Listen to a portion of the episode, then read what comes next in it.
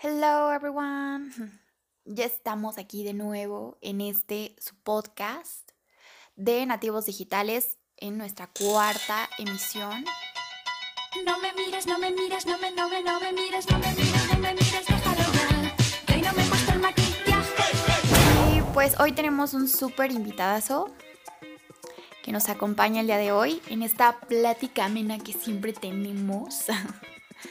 y nos acompaña Carlo Paolo, manager de MAC Cosmetics. Mac eh, de cosméticos, ¿no? no, porque muchos hay una, hay una cosa ahí bien común porque muchos se confunden que piensan que es Mac de Apple. De Apple. Sí, sí, sí, sí, pero no tiene que ver esto. Ah. Es que hay varias denominaciones hasta Mac de McDonald's, ¿no? Ah, sí, también o podría sea, ser, sí. o sea, es que yo he visto que la gente se confunde mucho solamente para especificar. Y pasa mucho, ¿eh? Luego, hasta cuando nos marcan por teléfono, lo- luego los clientes dicen, "Ah, pues, estoy buscando el iPhone con 16 gigas y nos, ay, perdón, es que estamos este, en cosméticos. Acá es cosméticos, perdón. El Mac equivocado. Sí, porque aparte estamos hablando de que la industria del maquillaje, o sea, yo creo que es una de las más grandes del mundo. O sea, por ejemplo, en México genera 9 mil millones de dólares anuales.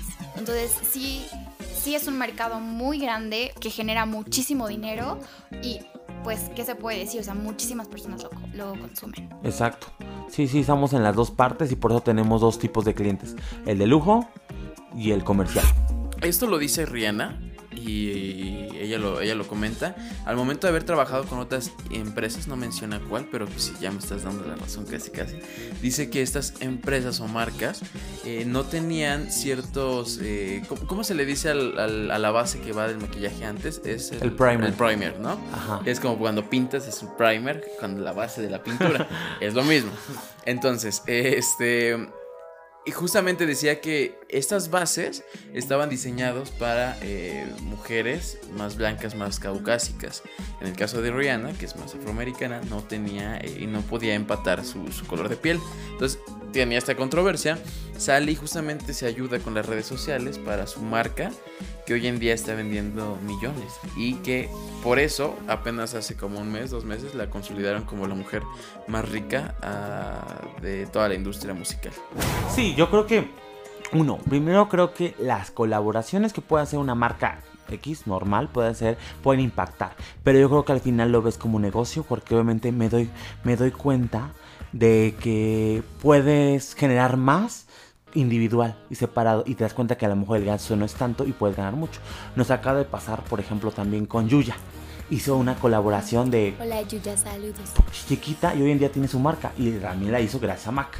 Bueno, y en el caso como del mercado independiente, por ejemplo, tú quien, tú como persona quieres empezar a iniciar un negocio que se dedique al maquillaje, ¿cuál sería como esa, ese plus en el que le podrías ganar a marcas tan reconocidas que ocupan no solamente el nombre que les, eh, les costó trabajo mantener, sino que también se apoyan de otras personas que son famosas, influencers o cantantes? Mm, Digo, no tienes que ser Billy Bobby Brown para poder sacar una marca en- de maquillajes que tenga bastante este, fuerza.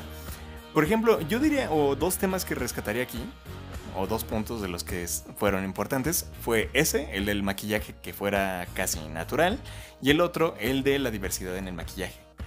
Hablar de esto fueron como las dos ideas que hacen que despunte más. Cuando tú buscas con una idea que el, tu mercado lo necesite, justo eso va a ser lo que te va a permitir darle al gancho. Eh, si te vas a poner algo, sea económico, sea caro, no importa, más que tenga la calidad y que estés Que tenga un completamente. estándar, aunque sea uno básico, pero que lo tenga, porque sí, sí puede ser peligroso que y vayas. que lea las letras chiquitas, es muy importante. Es como, como ves un contrato, lee las letras chiquitas porque dicen muchas cosas, muchos ingredientes que a lo mejor eres alérgico y no sabes. Sí, yo creo que si te vas a meter en una bronca de estas, date cuenta de cuál es el proceso, cómo lo puedes hacer, cómo puedes ayudarte los grandes expertos. Y eh, pues sí, o sea, meterle mucho, mucho, mucho a la certificación y a partir de ahí ya el marketing es todo tuyo. Yo eh, estoy muy a favor de marcas, por favor, consuman marcas que no testen en animales, por favor. Mac, ponte las pilas. Ay. No, es que en verdad, Mac no, y ¿eh? dos, consuman productos mexicanos. Hay marcas mexicanas de maquillaje que la verdad vale mucha, mucho la pena que exploren más allá de estas supermarcas que to- todos conocemos. Y se las voy a mencionar aquí para que si quieren echarle un ojito después y decir, ay, estaría interesantón. La primera es